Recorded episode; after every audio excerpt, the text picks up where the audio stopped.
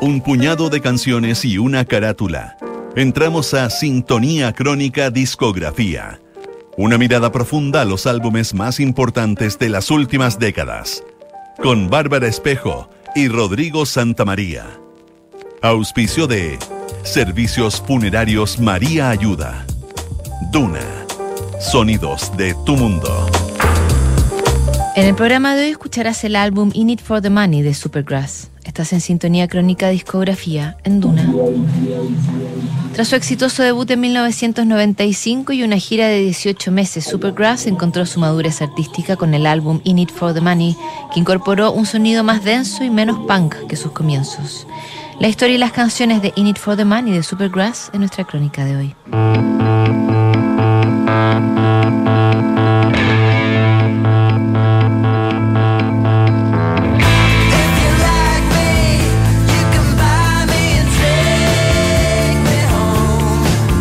Medio del fragor del Britpop, siempre que se planteaba la pregunta si preferías a Blair o a Oasis, la respuesta vacía para no elegir una banda era Pulp. Sin embargo, en medio de las disputas entre facciones de mediados de los 90, un factor unificador perduró. Todos sintieron cariño por Supergrass. De hecho, una muestra de la propia conciencia de Supergrass de su lugar en la música pop británica es que más adelante en su carrera vendieron chapitas oficiales donde se declaraban la segunda banda favorita de todos, deleitándose con su propia falta de peso o según como se vea su universalidad. Palabras del crítico y escritor Sam Walton sobre la particular situación de Supergrass en el universo de las bandas británicas. El trío había debutado en 1995 con el álbum I Shoot Coco, una propuesta tan fresca y juvenil que no fue tomada muy en serio por la crítica especializada. El sencillo All Right, con sus aires de himno adolescente, fue una de las canciones de ese año, aunque se retiró a un segundo plano por las disputas mediáticas entre Blair y Oasis, que terminaron por configurar el movimiento del Britpop.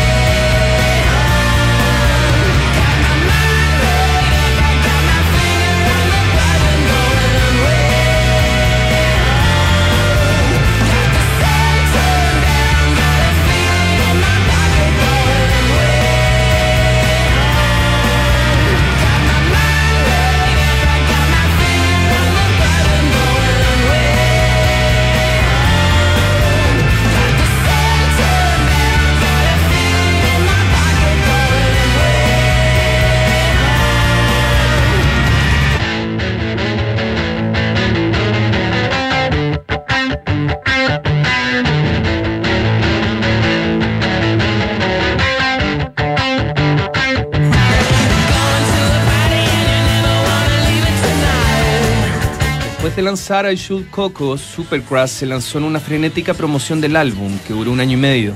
En ese periodo se presentaron en cuanto escenario fue posible, además de aparecer como invitados en el célebre festival de Glastonbury y cruzando hacia el sur del Atlántico en la versión del Hollywood Rock de Río de Janeiro. En esos 18 meses de gira, el trío formado por Gus Coons en voz y guitarra, Mick Queen en bajo y Danny Coffey en batería, se había graduado de estrella de rock. El éxito de su primer álbum había sido tan contundente que el propio Steven Spielberg pensó en ellos como los candidatos perfectos para convertirse en los nuevos Monkeys, ese grupo adolescente que tuvo una serie de televisión en los años 60. Por fortuna, Supergrass rechazó la idea y además aprendió que para sobrevivir como banda tendrían que dar un golpe de timón y de estilo.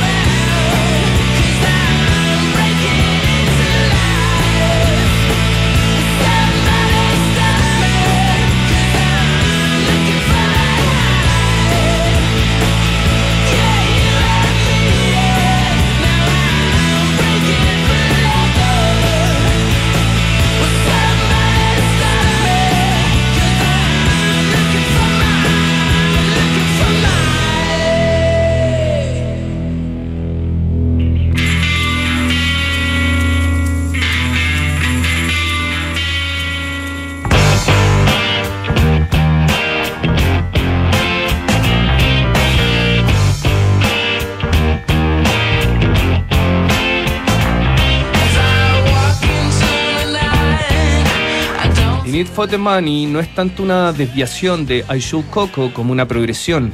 A menudo se siente como si Supergrass estuviera intentando ofrecer un curso acelerado en la historia del rock británico, usando elementos de rock clásico de los 60 y 70 y luego filtrando esos sonidos a través de la irreverencia del punk.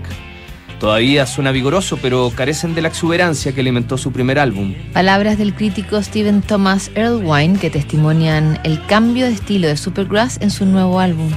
Después de las extensas tocatas que habían realizado por todo el mundo, los miembros del trío regresaron al estudio Sawmills de Cornwall en el suroeste de Inglaterra.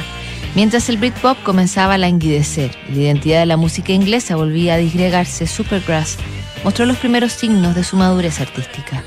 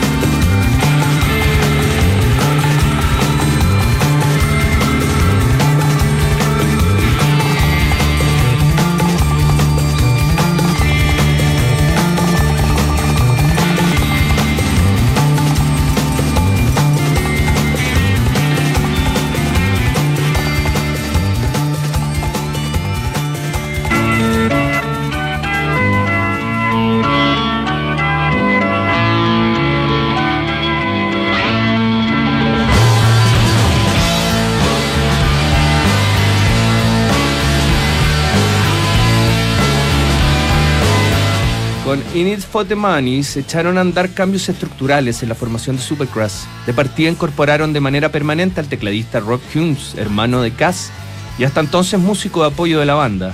La presencia más sólida de los teclados expandió la paleta de sonidos de Supergrass, que comenzó a olvidar el punk adolescente de su debut.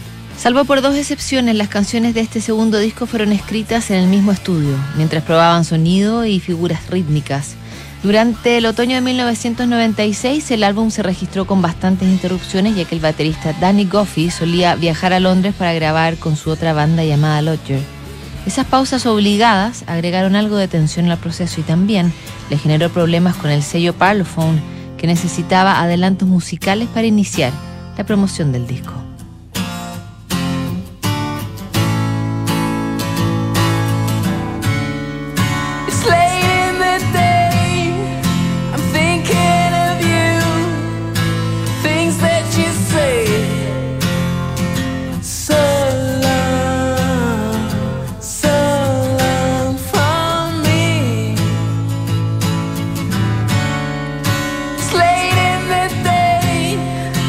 Talking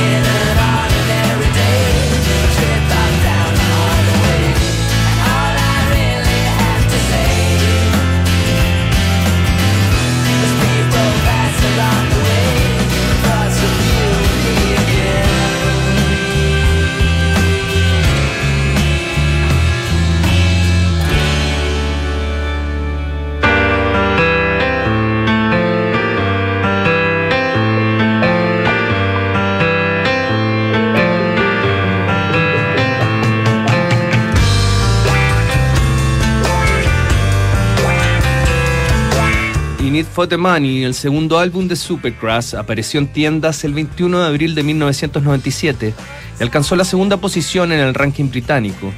Alrededor del mundo el disco facturó más de un millón de copias, mientras confirmaba Supergrass como uno de los nuevos animadores de la escena británica, tras la extinción del fenómeno Britpop. El pasado 27 de agosto se reeditó In It for the Money en un formato de disco triple que incluye versiones inéditas, demos y algunas rarezas de la banda. Esta nueva edición fue revisada y masterizada por los propios integrantes de Supergrass, que esta temporada salieron de gira y fueron parte de la nueva versión del mítico festival de Isle of Wight.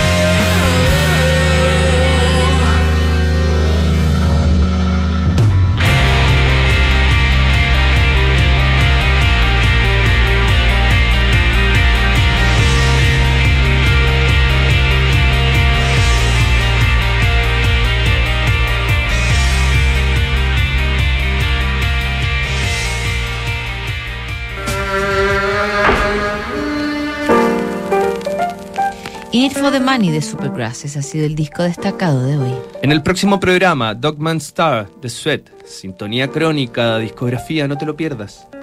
¿Sabías que puedes comprar de forma anticipada los servicios funerarios de María Ayuda? Entrégale a tu familia la tranquilidad que necesitan y estarás apoyando a cientos de niños de la Fundación María Ayuda. Convierte el dolor en un acto de amor. Cotiza y compra en www.funerariamariaayuda.cl.